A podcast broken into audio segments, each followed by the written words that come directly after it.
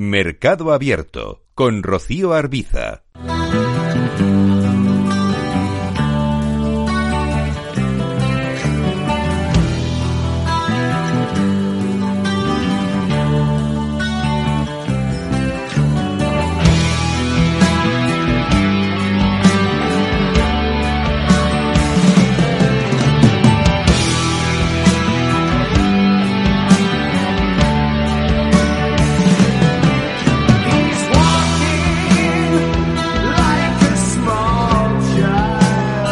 Tiempo para ponernos al servicio de nuestros oyentes, tiempo para mm, analizar gráficos de valores de compañías, para ver cuándo, cuáles son los eh, niveles clave ahora mismo en los principales índices bursátiles mundiales. Lo hacemos de la mano en este consultorio de bolsa de Alberto Iturralde, responsable de operativa DAX. ¿Qué tal, Alberto? Muy buenas tardes. Muy buenas tardes, fenomenal. Bueno, así me gusta, con, mucha fuerza que Hemos visto un comienzo de semana mm, bastante suave, discreto, al menos si miramos a las plazas en Europa, con requertos, eh, con descensos muy, muy moderados. Es una semana con citas importantes con los principales bancos centrales y quizás lo más interesante lo estamos viendo al otro lado del Atlántico, en Estados Unidos, eh, porque el Nasdaq es el único que está moviéndose, digamos, en un rango un rango un poquito más amplio, ¿no? Con caídas ahora mismo algo más acusadas.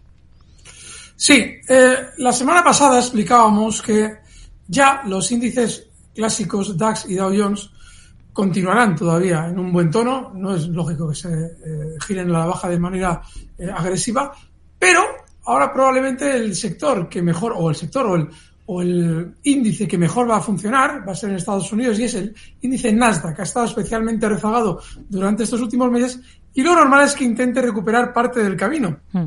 Lo mismo sucede con el SP500. Todos los índices que han funcionado más lento ahora están, eh, por lo menos, mostrando un aspecto técnico mucho mejor que tanto DAX como Dow Jones. Sin embargo, seguimos exactamente en el mismo escenario. Estamos en zona de resistencia, lo normal es que los índices DAX y Dow Jones, explicábamos la semana pasada, se muevan más laterales como efectivamente están haciendo.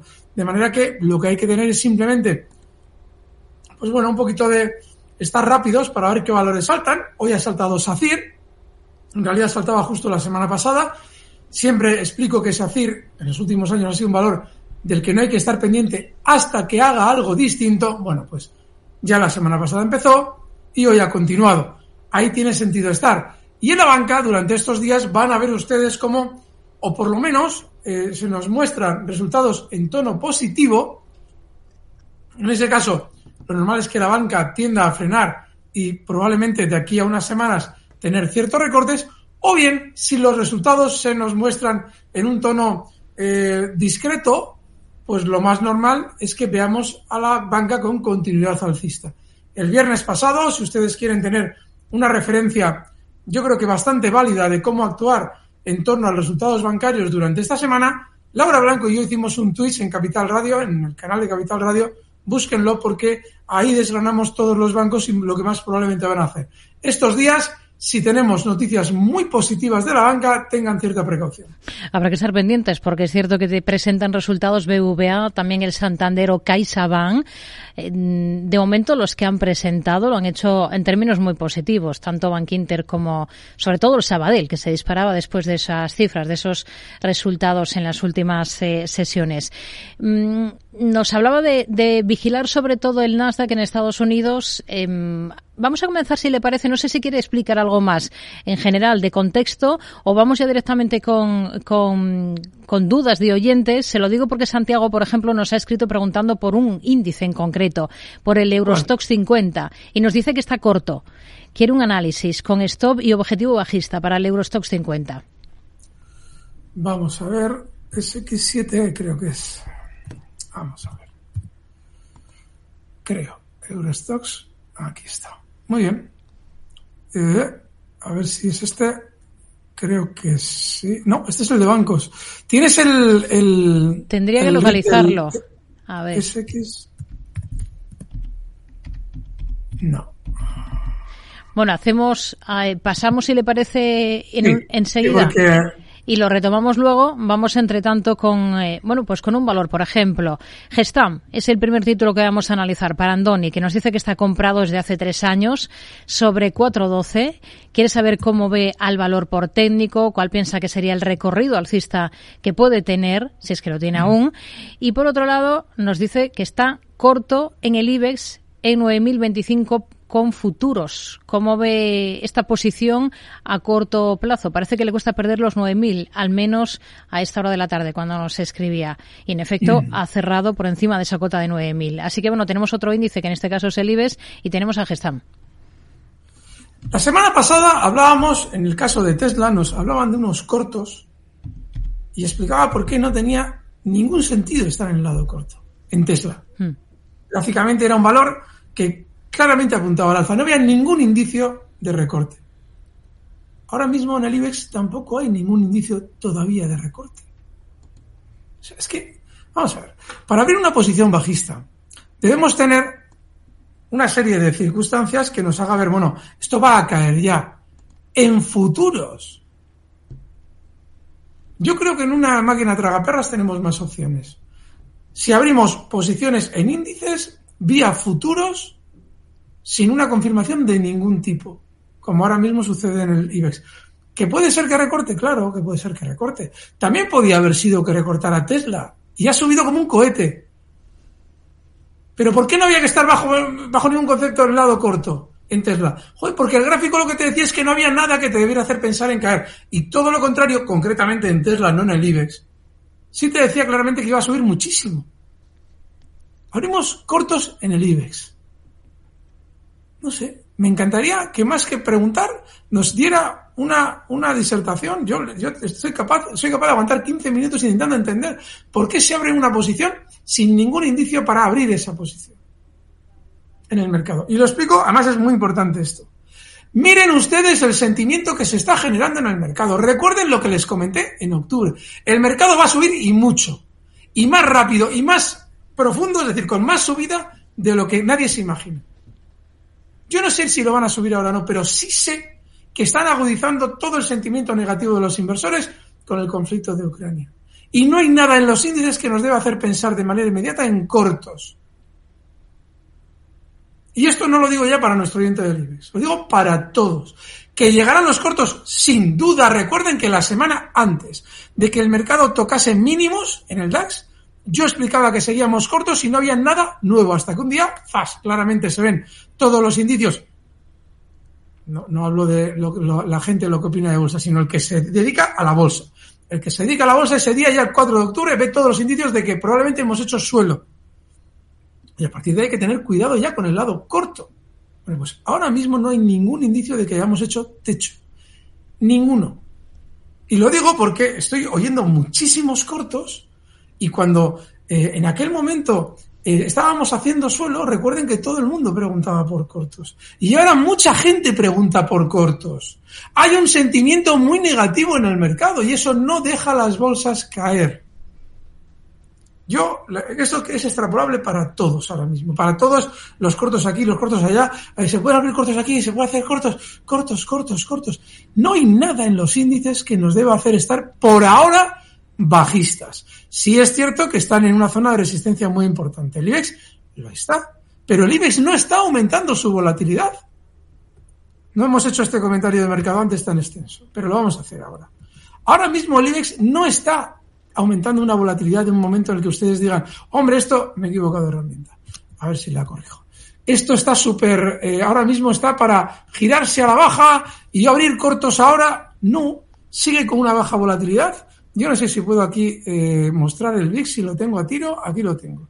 Fíjense, ahora mismo el VIX está en mínimos niveles de los últimos eh, desde enero de 2022. Es decir, desde hace un año no estaba tan bajo como ahora el VIX. Eso implica que, hombre, lógicamente llegará un momento en el que eso se termina. el VIX normalmente, obviamente, cuando comienza a ponerse nervioso, lo hace desde mínimos pero por ahora no hay ningún indicio. Y lo digo porque, ya les digo, ¿eh? mire, este fin de semana mirando gráficos sale el de SACIR. Y el de SACIR está para seguir rebotando. Me lo comenta Miguel. Me dice, oye Alberto, esto mírate que me parece que está, está de maravilla. No, puede, no tiene sentido que haya valores saltando ahora mismo si el mercado está para caer. Vale, ya hemos hablado de los. Perdona, Rocío, pero es que se me ha ido el hilo de la otra pregunta. tengo eh, era Gestam, pero bueno, si le parece, y por seguir con el tema de los cortos, porque el, primer oyente, el del Eurostox, también nos preguntaba por una posición corta, eh, pruebe con SX5E. A ver si le ah, parece. Sí. sí, ese sí es, ese sí es. SX, sí, he puesto el 7, pero es SX5. Sí, ese es. Muy bien. Gracias, Rocío, porque... Estaba corto, no nos decía el nivel. Hmm. Lo, mismo, lo mismo, lo mismo. Están cerca de los anteriores máximos. En el caso del Eurostox, marcó un doble techo claro en un nivel concreto de 4.380.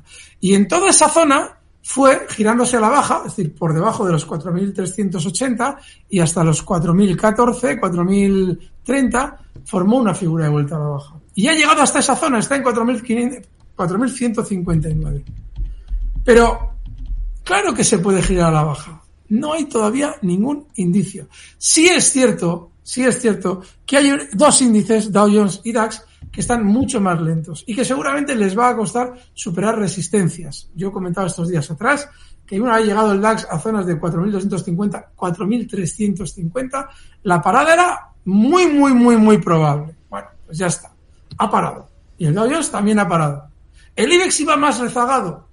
Y no nos debe extrañar que el IBEX llegue a 9.500. Ya lo veremos, ¿eh? No es seguro, pero vamos. Entonces, el, el Eurostox sí está en una zona de resistencia y lo probable es que vaya frenando pero no ha aumentado su volatilidad. No hay indicios ahora mismo tampoco para el Eurostox 50 de que tenga que tener un gran recorte. Y si estás corto, bueno, y vamos a hacerlo también con el IBEX, para darles una estrategia. Si estáis cortos en el Eurostox 50, el límite, el, el, stop, tiene que estar en 4.200 puntos. Y en el caso del IBEX español, o en el, índice español, vamos a ver, pues en los máximos que veíamos el viernes, esa zona 9.084. No sé, yo entiendo ¿eh? que cuando algo llega a resistencia, sin más, ¡pum!, abrimos los cortos. Pero me temo que van a haber muchas consultas de cortos, me lo temo, y eso tiene mucho que ver con que sobreoperamos. Adelantamos las posiciones, lo tomamos antes de tiempo, futuros, derivados. Pero vamos a ver. Estamos eh, eh, hablando de productos de altísimo riesgo y tan alegremente cortos, largos, tal, venga, hago esto, hago lo otro, hago de más allá. No lo sé, miren, de verdad, en bolsa es muy importante ser responsables con nuestras posiciones. Es, siempre les sugiero que adopten el menor riesgo posible en el mercado. Siempre. Y estar en futuros sin, sin ver un movimiento bajista claro, no. La semana que viene, la semana que viene puede pasar, y esto ya se lo adelanto, que efectivamente se hayan dado esos indicios. Y yo diga, son súper cortos, como en octubre. El lunes, el lunes yo le estaba diciendo a Rocío Orbiza, es, sigue, esto sigue bajista. Y el martes, el martes al día siguiente, fuera, ya no son cortos. Esto puede pasar mañana, pero ahora no hay nada. El stop en el caso de Libes, los 4.084. Vamos con Gestam. Sí, Gestam. si te parece oportuno. Claro, a 4.12 tenía la posición el oyente. Vamos a ver, 0.60 Gestam. Bueno, eh, es una posición alcista, ¿no? Comprada. Sí. Vale, mira, hay un problema con Gestam. Se está dirigiendo ya y lo va a alcanzar con un altísimo grado de probabilidades a su resistencia justo en el nivel 4,04, 4,05. A partir de ahí, lo más probable es que, bueno, pues tienda a continuar con relativo al movimiento lateral, que es lo que está haciendo ahora mismo. Pero, pero, si miras los mínimos del último movimiento eh, de Gestam, este que voy a recuadrar, y por favor a esos gráficos de Capital Radio, que ahí lo tenéis mucho más claro. Veréis que por ahora, por ahora, ese movimiento de teórica ruptura de la resistencia en la que se encuentra ahora, 397, porque está justo en 398 el valor y está ahí como que quiere romper o no, parece que tiene esos mínimos acelerándose al alza. Bien. Si mañana ha pasado, ves que el valor no ha roto la zona 398 se mantiene lateral como está ahora mismo. Eso ya es señal de que probablemente durante los próximos días terminará llegando al alza hasta 4,05 y muy probablemente frene la subida. Si mañana no se queda donde está y rompe al alza, es decir, rompe los cuatro, los 3.98 donde está ahora mismo, 3.97, y llega a 4.90, a 4.05 directo, es señal de que probablemente los va a querer romper y puedes seguir dentro del valor. Ese es el guion para, para Gestam. Hmm. Si por el contrario no llega al 405 y lo vemos estos días romper a la baja al 373, es salida Gestam. Vamos con más cuestiones. Oyentes arroba capitalradio.es, el correo para escribirnos, el teléfono para llamarnos 91 283 33 33 y notas de audio a través de WhatsApp en el 687 050 600. Vamos con esa primera nota de audio de la tarde. Hola, muy buenas tardes. Eh, me gustaría preguntarle a Alberto Iturralde por dos valores que tengo en cartera en estos momentos, eh, e IAG. Me gustaría que me que me explicara un poco cómo las ve él. Y muchas gracias, un saludo y muy buenas tardes. Las tiene en cartera, no nos aclaro el nivel concreto, pero tiene Bankinter y tiene IAG. Tampoco es muy relevante el nivel, eh, sobre todo con un valor como Bankinter, porque Bankinter va a continuar, o por lo menos es la sensación que sigue dando, va a continuar alcista, pero como lo ha hecho en los últimos años, en contra del resto del mercado si hace falta. Entonces, Bankinter es un valor para eh, tenerlo a modo ahorro y tranquilo en la cartera. Si queremos más excesos, bueno, estos meses hemos hablado sobre todo de Santander, que llevaba muy rezagado, también el BBV luego ha subido una barbaridad, es decir, todos los bancos han subido. Pero Bankinter, dentro de los bancos, tiene un funcionamiento distinto y nos obliga a tenerlo en cartera y saber que estamos en un banco en tendencia alcista. No va a ser probablemente un cohete al alza, mm. Pero bueno, en modo ahorro está fenomenal y sobre todo para tener bancos. Dicho esto, a la hora de tener una estrategia en el valor, pues fíjese, el stop que le puede fijar a Bank Inter ahora mismo es el 6,05, cotiza en 6,50. Y mientras tanto es un valor para seguir dentro, está muy bien. IAG. Sí. IAG también se ha puesto muy de moda en las últimas semanas por la gran subida que ha tenido. Ha sido súper lineal y probablemente, bueno, por ahora va a tener algo más. Zonas de 2 euros con 0,5, 2,10, probablemente lo veremos. Así es que, bueno, yo lo aguantaría todavía algo más. Si quiere un stop para esa posición, eh, bueno, pues por ahora habría que tener el 1,85. ¿Vale? Está ahora mismo en 1,92, con lo cual esto está relativamente cerca para la volátil que es. Y en zonas de 2,10 yo probablemente recogería beneficios. Hmm. Hay un oyente que nos escribe, Javier, preguntando, si tuviera que elegir ¿en qué valor entraría SACIR o Transding? Le digo el ticker de este último para que compare y vea si le parece que esté interesante desde el punto de vista técnico. Es de, la factoría de Miguel. Vamos a ver. TDG. T de Teruel, D de Dinamarca, G de Gerona. A ver si aparece por aquí. y así lo compara con SACIR. Vamos a ver. A ver si aparece esto. Aquí está. Uy, qué difícil pregunta. Este me ha tocado analizarlo estos días. Em, sí, a ver. Mira. Eh, depende de tu planteamiento en la bolsa. El sábado pasado hablábamos de SACIR precisamente por esa razón. Porque SACIR es compra esta mañana. Mañana de lunes. Y como sabíamos que se nos escapaba, pues había que decirlo ya. Entonces, tras Dign Group, TDG, es un valor que lo que está marcando es que va a tener probablemente subida durante más tiempo que SACIR. SACIR no tiene mala pinta ¿eh? a medio plazo, pero es que SACIR tiene unas grandes resistencias en la zona en la que está. Entonces, ¿que vaya a funcionar? Pues puede ser, pero tú no puedes ahora mismo eh, adelantarte a lo que va a suceder en SACIR y decir, bueno, esto va a subir una barbaridad. Sin embargo, en el otro, en TDG, ese es muy probable que sí vea subidas. Mira la ruptura de Sahir, es, es que Sahir es tan bonita, tan bonita, que probablemente va a continuar durante los próximos días hasta zonas de 3. Y eso es muy, muy, muy probable. Y la otra, te dejé, pues lo que puede hacer es seguramente subir, continuar con su tendencia alcista, y es que son dos planteamientos que no tienen nada que ver. No, no veis estas cosas. ¿Qué, qué, prefieres, a mamá o a papá? Cuando, cuando hablamos de un valor, y esto sí os lo pido, damos un planteamiento. ¿Cuál prefieres? ¿Tú qué tienes en la cartera? Es decir, tienes valores que dices, no, yo soy un ludópata, SACIR. Si eres un ludópata, es SACIR el valor, es tu valor, te va a hacer muy feliz. Objetivo 3. No, es que yo quiero un valor, joder, tranquilo, tendencia alcista. Pues este, este está en máximos históricos. No, no, no hagáis esas cosas. Me, me molesta muchísimo. Que cojáis valores que hemos ya analizado de otra manera, Miguel y yo, los traigáis para hacer una, una pregunta de, de no, ¿y usted cuál prefiere? ¿Le gusta más su madre? ¿Le gustaba más de joven? ¿Le parecía mejor, mejor madre o le parece mejor madre ahora? No, por favor. Son circunstancias. Venga, vamos con otra nota de audio, Alberto. Buenas tardes, mi pregunta es para Alberto Iturralde. Si tuviera que entrar en uno de estos valores, ¿cuál elegiría? ¿SACIR o Transting? Bueno, pues es justo la misma persona que nos ya está... sabemos ya quién lo ha preguntado. que nos está O sea, ya, realmente ya, ya habéis dicho el pecador. Vale, muy bien. Vamos con otra. Vamos con un correo electrónico, en este caso. Entonces, a ver, em, Daniel, que nos escribe preguntando por un valor del Nasdaq, le digo el ticker SPLK, Splunk, Sí. SPLK, y luego Caterpillar, CAT, en el, en el NISE, en la bolsa Lo de mismo, Nueva York. Lo mismo, Caterpillar igual, joder, de verdad. Es para una posible a ver, entrada. Vamos a ver SPLK. Sí, no, es que estamos hablando de cosas que ya. SPLK, bueno, sí, probablemente va a tener una parada durante estos días y está en una zona de resistencia.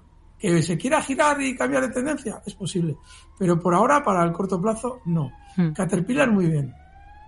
A 264,80 la ti- lo tiene ya en cartera este oyente. Me, me alegro por él, está muy bien ahí en Caterpillar. Vamos con más valor. Hmm. Venga, siguiente. Em, mercado holandés, Alberto, un tocayo suyo de Pamplona, pide un análisis de Philips, que hoy ha sido uno de los grandes protagonistas después de presentar resultados y después de anunciar el despido de otros 6.000 trabajadores. Ha subido en bolsa Philips. A ver, a ver, a ver. Mm, ¿Tienes por ahí ese, ese Rick? Sale. PHG puede ser. PHG. Vamos a ver si es Philips, es esta. PHG. Es el que es el que pone el propio oyente en el correo. Voy a comprobarlo de todos No. modos. No es ese. No, ¿no? eso es un. Eso es un. No, es un. es un- PHIA. Ah. PHIA. Ese sí, yo creo que le tiene que salir. Ha subido Sí, al final pues sí. casi un 7%. Vale, hoy. vale, muy buena pregunta. Muy buena pregunta. Bien. Bien, bien. Fenomenal, fenomenal. Porque esto es nuevo y sí, y además el oyente ha dicho que había una noticia negativa. Qué bien, qué bien, qué bien. Me, me veía abocado a estar hablando de los mismos valores de estos días. Vale, fenomenal. Eh, sí, tienes razón. El valor eh, ha marcado una zona de mínimos de largo plazo. Bueno, bueno, bueno, que disfrute. Perdona, Rocío, que me entretenga con este valor, pero es que, eh, como estoy viendo lo que va a pasar con los valores que hemos comentado este fin de semana, pues eh, voy a hablar de este que no hemos hablado Sí. y que está fenomenal. Fíjense ustedes, fíjense, Philips, desde aquí el gráfico que están viendo en pantalla es desde el año 99. Philips ha, ha tenido subidas, caídas, está en realidad en un inmenso movimiento lateral. Intentad no complicaros mucho la existencia en estos movimientos, salvo como nuestro buen oyente que, fijaos, llegue de nuevo a la baja hasta una zona que en el pasado ha sido de soporte. Es que fijaos, esto tenéis que verlo en la, esto tenéis que verlo en YouTube porque es una maravilla. Este es el, el ejemplo fantástico que utilizaría alguien para dar un curso de análisis técnico. Mal hecho, mal hecho, porque esto es demasiado fácil de ver. Pero bueno, para un concepto básico de soporte, ¿Mm? nos sirve en un curso muy básico de análisis técnico, ¿de acuerdo? Si queréis un curso básico de análisis técnico, vais a Capital Radio, a YouTube y vais a ver por qué es un soporte fantástico el nivel en el que ha parado Philips durante los últimos meses en la caída. Y es que en el pasado, durante los años 2002, 2003 y luego en el 2009 Sí. y luego en el 2011, ha frenado un montón de veces la caída justo en ese nivel de soporte. Lo dejamos aquí implica- justo en lo alto y retomamos justo por Venga. Philips. Gracias, Alberto. Hasta ahora mismo. bien. Claro.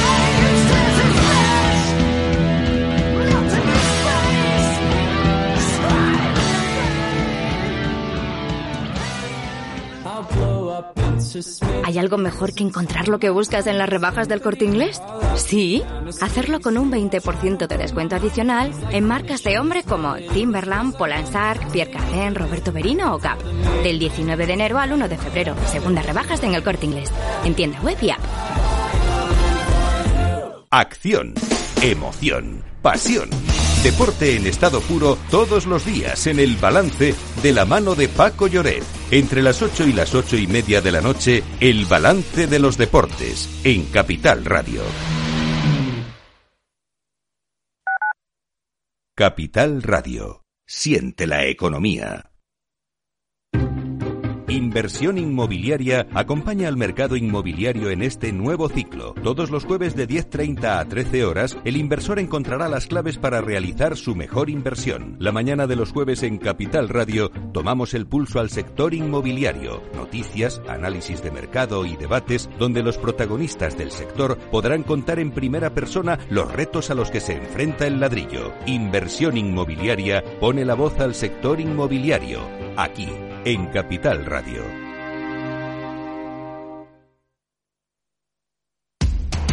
Información, análisis, previsiones, recomendaciones, todo lo que necesitas saber para tomar tus decisiones de inversión en Mercado Abierto, de 4 a 7 de la tarde con Rocío Arbiza, Capital Radio.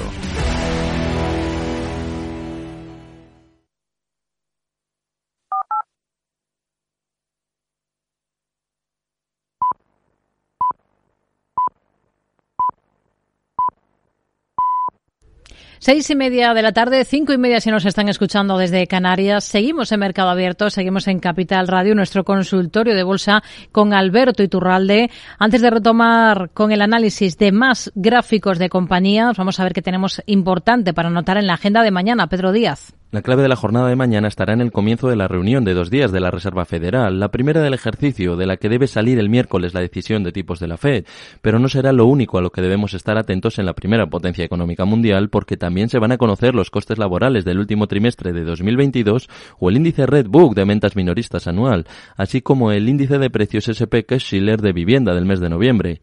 Mucho antes en Asia se conocerán datos interesantes, tanto en Japón con la publicación de la tasa de paro de diciembre y las ventas minoristas del mismo mes como en China. En el gigante asiático, de hecho, verán la luz el PMI manufacturero y el de servicios del mes de enero. En la eurozona, lo más destacado pasa por el dato de PIB del cuarto trimestre de 2022, mientras que tendremos datos de precios en Francia, de ventas minoristas en Alemania y de balanza por cuenta corriente aquí en España. En el capítulo de resultados empresariales conoceremos los de gigantes como ExxonMobil, Pfizer, McDonald's, Caterpillar, Amgen o AMD, pero también tendremos cifras de Mondelez, Moody's o General Motors, entre otros. Aquí, en España, presenta resultados Unicaja.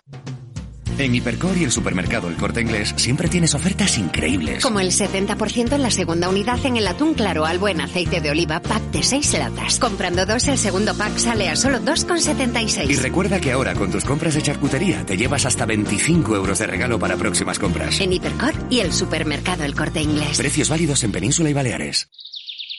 Perfecto. Informe de reunión enviado. En Orange reinventamos nuestras tarifas Love Empresa. Ahora incluyen cosas tan importantes para tu negocio como la libertad. Por eso te ofrecemos herramientas para que puedas trabajar dentro y fuera de la oficina. Llama ya al 1414. Las cosas cambian y con Orange Empresas tu negocio también. Orange. Mercado Abierto con Rocío Arbiza.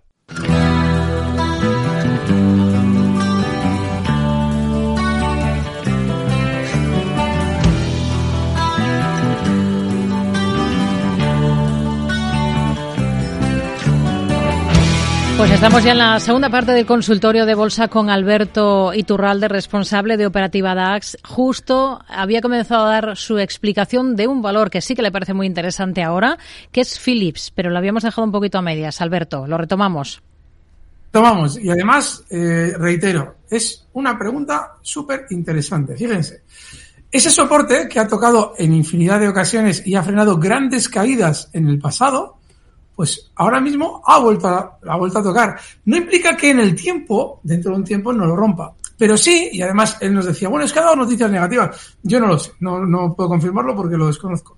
Pero no me extrañaría, porque fíjense, Philips ha recortado durante los últimos meses y además, tremendamente lineal, un 75%. Es decir, estaba en 2021 en niveles de 50 y ha llegado a caer hasta 12 euros en un año, en año y medio. Bueno, pues ahora lo normal es que por la gran sobreventa que tiene este valor, rebote y que, a ver, y que lo haga bastante.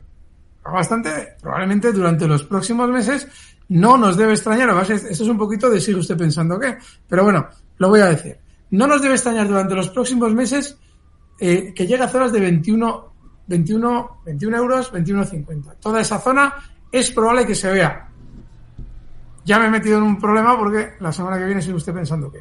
El stop es, eh, además, yo creo que está mm, bastante bien para el beneficio que hay, el posible beneficio que hay, es 14.90. Y enhorabuena a nuestro oyente, porque realmente, joder, es que no solamente ha interpretado bien, es que ha elegido un valor que está fenomenal. Enhorabuena. Emilio de Alicante, que nos eh, llama al programa para participar 91 283 33 33. Muy buenas tardes, Emilio. Hola, buenas tardes. Enhorabuena por el programa. Díganos. Vamos a ver, mi pregunta es que me gustaría así hacer una operativa así a medio plazo y con una serie de valores mm, sólidos en la bolsa española como es Enagas o como puede ser ACS o Iberdrola. Y visto cómo está el mercado, ¿qué opina el analista de invertir durante las siguientes 20 semanas una proporción en la misma en, los mismos valores o aprovechar las bajadas para inyectar capital en esos valores para ver si, si me sale bien y sobre todo para, para evitar que pueda haber un bajón y no y no equivocarme vamos.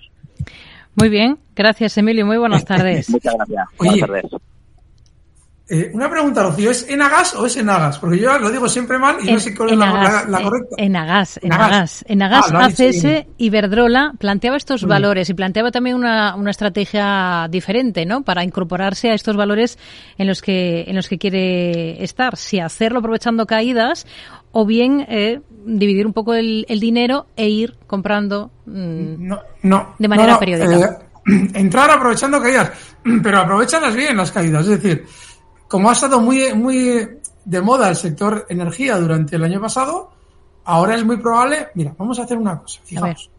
Esto vamos a hacerlo didáctico también. A ver si cojo Iberdrola, voy a quitar el Zero Stocks, estáis molestando. Fijaos, durante los últimos, ni más ni menos, que desde el año 1990, Iberdrola viene subiendo desde lo que serían niveles de 0,26 euros hasta llegar a marcar durante el año 2020 11,58. En ese periodo de tiempo tuvo una subida desde el año 1990 inicialmente hasta el año 2007 y luego un recorte muy fuerte hasta el año 2012. Estamos hablando de que en aquel momento pues recortó un porcentaje del, eh, a ver si lo digo así, del 71%. Y desde esos mínimos del 2012 comenzó una tendencia alcista fortísima, pero fortísima, desde el nivel 1,63 hasta esos máximos en 11,58, 11,60 que marcaban el año 2020. Una subida en, pues prácticamente 8 años, 8 o 9 años, del 600%. Fíjense, este año, este año, con todo aquello del kilovatio hora que tuvimos, ¿no? Ahora ya no está tan así tan de moda, no ha subido tanto, pero ustedes han tenido continuamente en la mesa al sector energético continuamente. Si no era por el tema del kilovatio hora, era por el tema del conflicto de Ucrania. Si no, por una cosa era por otra. Y fíjense, estoy hablando de este periodo que les voy a recuadrar. Voy a recordar en el gráfico ese periodo de los últimos, eh, desde que entra el señor eh, Putin en Ucrania, pues fíjense. Iberdrola se acerca ligeramente a los máximos que había marcado el 1 de enero de 2021 21, hace dos años los había marcado. El año pasado se acerca a esos máximos y no los supera.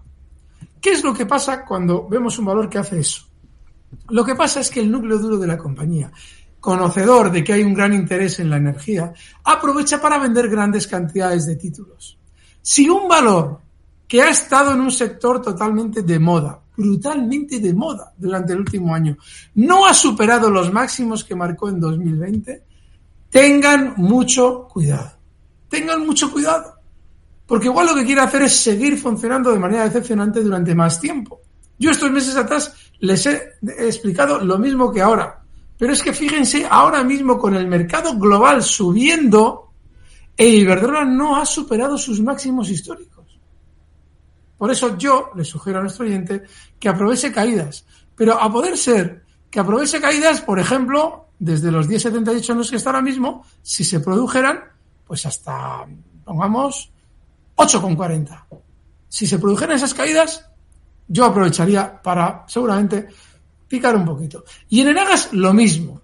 También ha estado en un sector muy de moda.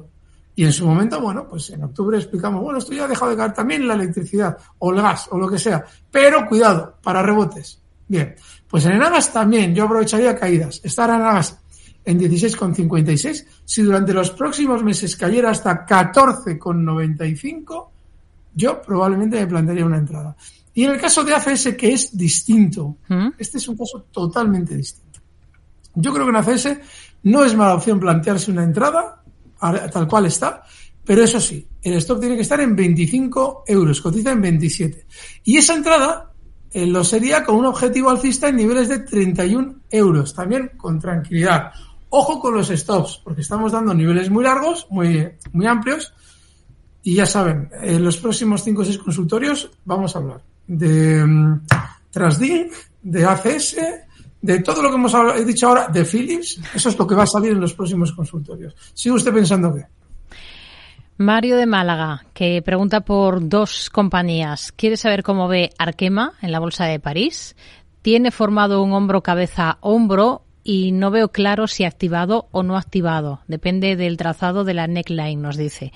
Así que quiere saber un poco que le oriente sobre lo que él piensa de esta compañía de Arkema. Y el otro es eh, Mondelez, quiere saber su, su, su impresión sobre este valor que cotiza en la bolsa de Nueva York. Este le gusta, pero tiene activado un doble techo y ahora en pullback, nos dice. ¿Confirma estas apreciaciones técnicas del oyente?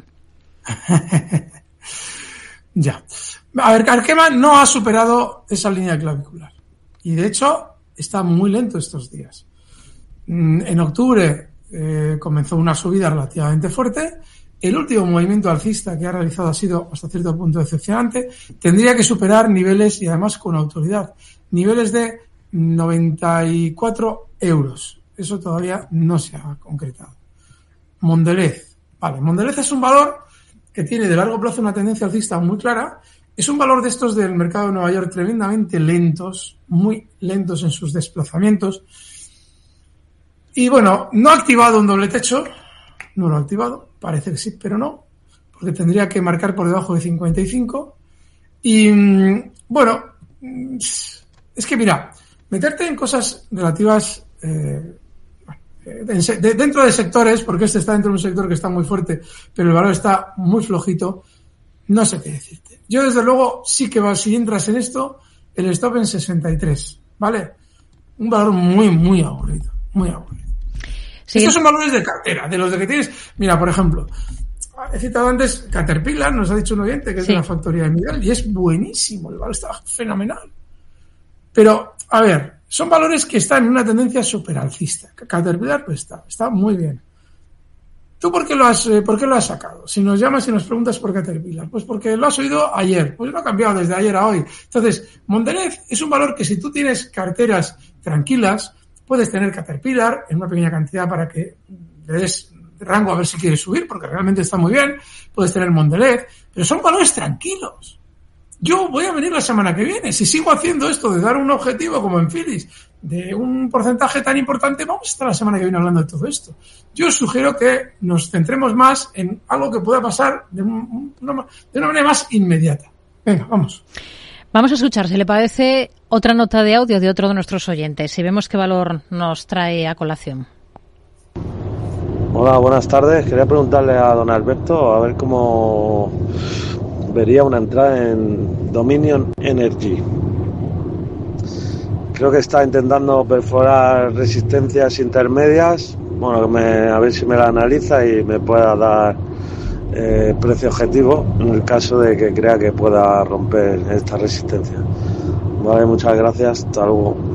Dominion Energy en la bolsa de Nueva York, en el NICE y el ticker es D, de Dinamarca. Vale. Sí, está llegando a una zona de resistencia ahora mismo, eh, que es justo el nivel 4,04. Aquí pasa un poquito como lo de Gestamp. Estos dos valores, Gestamp y Global Dominion, son, las maneja la misma mano. Yo no tengo ninguna duda de que los mueve la misma mano. La entidad que los cuida es el mismo. Por lo menos eso parece por su desplazamiento.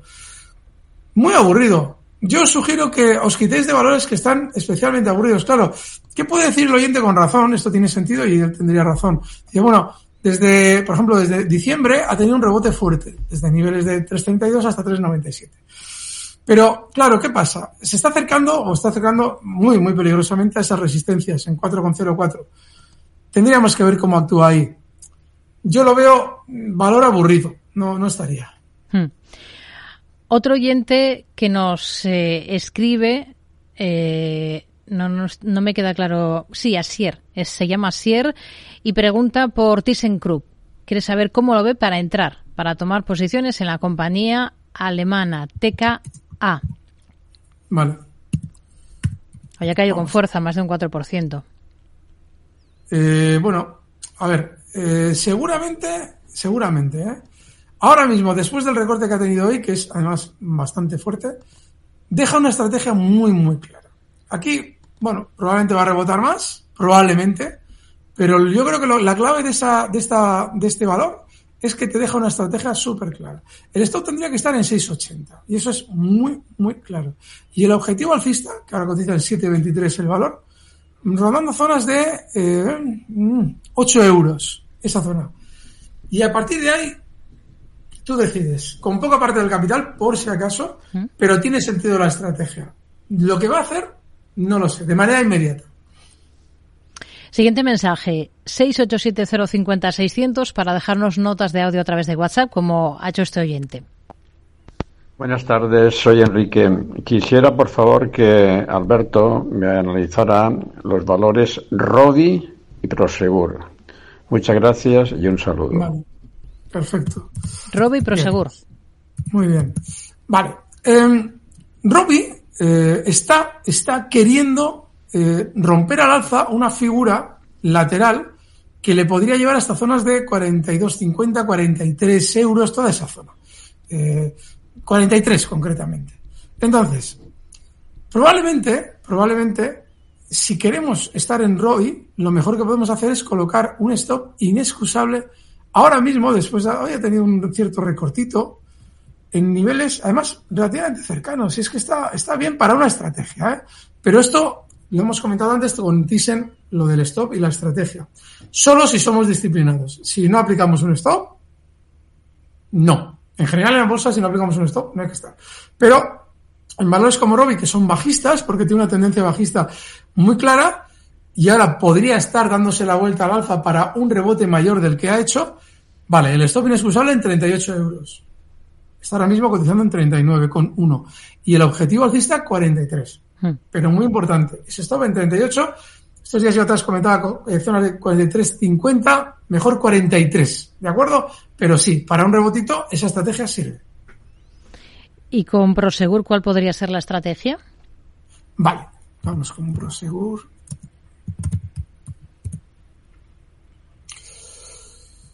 Bueno, bueno, bueno, bueno, vamos a ver.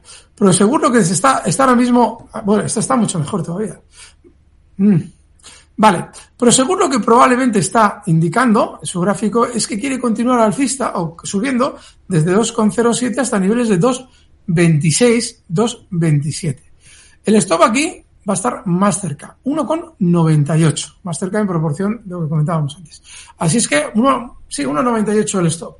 Y Prosegur no está mal, no está mal tirado. Está cotizando en 2,07, objetivo alcista 2,26 y el stop en 1,98. Muy bien. Eduard, que nos escribe preguntando por tres valores. Uno es Alstom, mercado francés. ¿Qué opina de abrir largos en esta compañía? Y luego también se plantea otros dos nombres, en este caso de dos compañías que cotizan en Estados Unidos. El ticket de la primera es G de gato, L de Lugo, P de Pamplona y de Italia, GLPI. La compañía es Gaming and Leisure Properties. Y el segundo valor en Estados Unidos es Ologic, HLX para abrir largos en los tres casos. Muy bien. Muy bien. Alex Adquisiti. No, Alexar, no, un momentito. A ver. ¿Cuál no le aparece? Ologic. Vamos con, vamos con Alstom. Vale. Vale. Alstom durante las últimas eh, semanas ha tenido un rebote fuerte. Recuerden, y eso es importante, que el valor en el largo plazo ha sido muy bajista desde el año 2008. Ahora lo normal es que el movimiento alcista que está llevando a cabo tenga algo más de continuidad. Lo lógico es que desde los 27,65 alcance niveles de 30,50, ¿vale? Pero aquí, claro, estos, estas, estos días hay que ser muy finos con los stops, porque, claro, muchos valores están saltando y son valores que, como por ejemplo hemos citado antes el caso de SACIR, no han sido especialmente brillantes en el pasado. Alstom está en la misma situación. Entonces, el stop tiene que estar inexcusablemente en el nivel 25,30. Si tenemos ese claro, se puede estar dentro. Con ese objetivo alcista en 30,12 euros. Está bien, ¿eh? Está, es un valor que tiene mucha lógica preguntar por ello. Vamos a ver esas GLPI. Esto, ¿de dónde sale? Voy a darle más gráfico, pues lo tengo el amplio, el gráfico más amplio. Mira, está ahora mismo intentando romper máximos históricos. Este valor es, es muy peligroso porque tiene unos giros muy Nasdaq, tanto para bien como para mal. Pero, pero, pero, tiene ahora mismo mucha pinta de romper esos máximos históricos con autoridad y que si lo hace, ya si se te coloca por encima de 55 lo habría hecho, tener una subida importante. Así es que yo aquí sí que creo que, a ver, a mí me parece un valor, si te gustan las emociones fuertes, fenomenal. Es un valor Nasdaq, el stop inexcusable en este valor en 49,70. Oye, enhorabuena. Esto está muy bien haber preguntado por esto, porque es un valor muy Nasdaq, ¿eh? Hmm. Pero es que tiene pinta de romper al alza. Así es que, oye, enhorabuena. El stop 49,30. Y bueno, oye, si te lo rompe a la baja, está ahora mismo en 52,95, eso es salida, ¿eh? porque esto es un valor muy peligroso. Pero oye, mientras tanto, a disfrutar. No, no, no, está muy bien, está muy bien, buen valor. A ver esas HLX que no me salen bien. HOLX. Ah, HOLX, vale, vale, vale. Es también del Nasdaq. Vale. Y también está pensando en comprar. A ver qué aparece por aquí. A ver que andáis metidos en el Nasdaq. Hologic. Sí. Vale, esta puede ser que rompa máximos. Puede ser, tiene mucha pinta de hacerlo. Eh, todavía no lo ha hecho, con lo cual hay que tener mucha prudencia. No obstante, si tú dices, bueno, yo me la juego a que esto rompe máximos. Aquí hay una cosa muy clara, y esto está, se está viendo en muchos valores del mercado Nasdaq. Lo bueno que tienen estos valores es que el stop te lo está dejando clarísimo. En este valor, en Ologic, el stop tiene que estar en 78 dólares, cotiza en 82.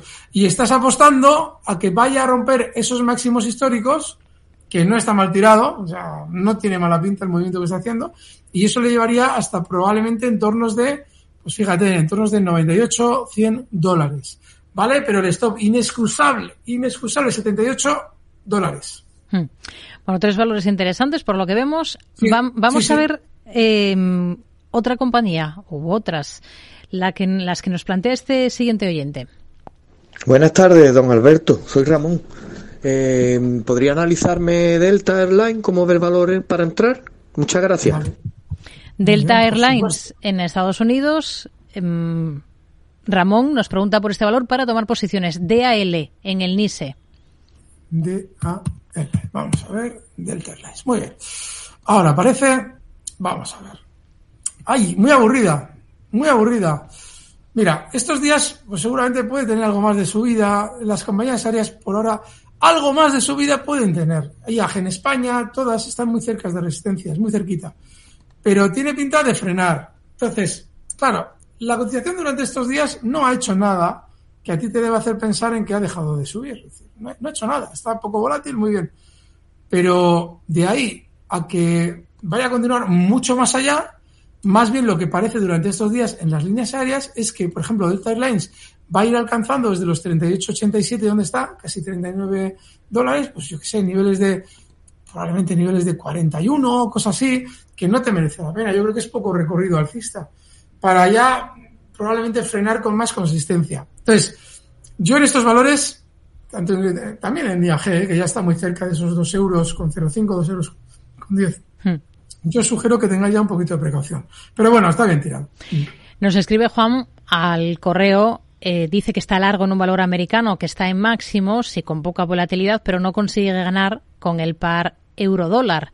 Y está largo en el Sabadell en 0,97 con 2.000 CFDs. ¿Hasta dónde sigo en el Sabadell? ¿Y hasta dónde llegaría el euro-dólar? Lo del euro-dólar lo pregunto por el valor que tengo de la bolsa americana. Ya, bueno, ya, eso os lo he explicado mil veces, que no, que no juguéis a ser grandes eh, grandes magnates de la bolsa, me perjudica el dólar. No, no hagáis esas cosas, porque en realidad el euro dólar es una paridad dificilísima. Bueno, el Sabadell, vamos a ver, el Sabadell ya está en un modo en el que ya todo el mundo entiende por qué sube. ¿De Recuerden que cuando en octubre explicábamos, llegará un día en el que todo entenderá por qué suben. Les parece increíble que la bolsa vaya a subir, no se preocupen. No solamente va a subir, sino que al final nos dirán que ya todo es maravilloso. Y el Sabadell ya ha empezado a decirlo. Ha subido un 100% desde octubre ¿eh? y desde los mínimos un 180%, mínimos del año 2020. No sé, que pueda subir durante estas semanas más hasta niveles de 1,30, pues es probable que quiera todavía seguir aprovechando más la fiesta de los bancos. Pero que ya hay que tener cierto cuidado, sí. Recordad que cuando Sabadell se da la vuelta, se da la vuelta de verdad. Así es que cuidadito con él. Y en tu par euro dólar, yo te sugiero que, que te dejes de cosas de esas. La paridad euro dólar es muy difícil. No sé, bueno, lo vamos a analizar, ¿eh? Porque no hay ningún problema, pero que te dejes de hacer esas cosas de, uy, bueno, esto del, a mí es que me perjudica el cambio euro dólar. Por favor. A ver, el euro dólar, pues sí, puede rebotar más, probablemente lo va a hacer hasta niveles de 1,11. Ahí lo normal es que frene subidas y que empiece ya a dar un poquito de problemas a la baja. Hmm. Quitaos de estas cosas. Dos valores para, para terminar, si le parece ya casi, eh, Alberto. Luis Javier desde Gijón nos escribe preguntando por VIC en el mercado francés, la compañía de los bolígrafos, el ticker tal cual, VIC. Eh, no sé si esperar un recorte o entrar cuando rompa los 71 euros, nos dice. Y de igual modo, Faurecia del mercado francés también para entrar. Ticker EPD, EPED cotiza sobre 17.90, nos dice Luis Javier. Vamos a ir con Vic, por ejemplo. Faurecia hemos dicho en el francés. Sí, también nos dice en el mercado francés y nos da el ticker España, Portugal, España, Dinamarca. No, ese no es. Es pues EO. Vale. Eh, Vic está ahora mismo, ha superado una zona de resistencia importante, la zona 59-40 durante las últimas semanas. Probablemente va a tener, me estoy riendo porque, perdonadme, pero es que es un valor de filosofía y de movimientos tipo Nasdaq puro y duro. Y recordad los bolis, ¿os acordáis? Bueno, pues este se mueve como un valor Nasdaq. Y probablemente durante los próximos meses vaya alcanzando zonas de 75. ¿Vale? El stop tiene que estar inexcusablemente, y aquí cuidadito porque es un valor puro Nasdaq, en nivel de 58. ¿Qué, qué gráfico más curioso? Nivel 58. Y ese stop es inexcusable, porque te da un ejemplo muy claro de lo que es un soporte y una resistencia. No me quiero enrollar mucho, que ya queda poco tiempo. Entonces, es clarísimo, ¿vale? Mirad, si miráis en el pasado esa zona del libro. Pero sí, lo normal es que alcance niveles de 74. Muy buena pregunta. Mm. oyente, enhorabuena. Favorecia, Vale, lo más normal es que tenga algo de rebote durante estas sesiones, desde 17,9 hasta niveles de 20,70. Es súper volátil, el stop aquí ya no le des mucho margen porque es muy peligroso, en 15,91 y también, para un rebote también está bien preguntado Fabricio. Enhorabuena. Pues nos quedamos con ello y con el análisis hoy, análisis hoy de un montón de compañías. Así que muy interesante el consultorio de esta tarde. Alberto Iturralde, responsable de Operativa DAX. El próximo lunes más. Gracias. Muy buenas tardes. Y esperemos que mejor. Fuerte abrazo. Hasta luego.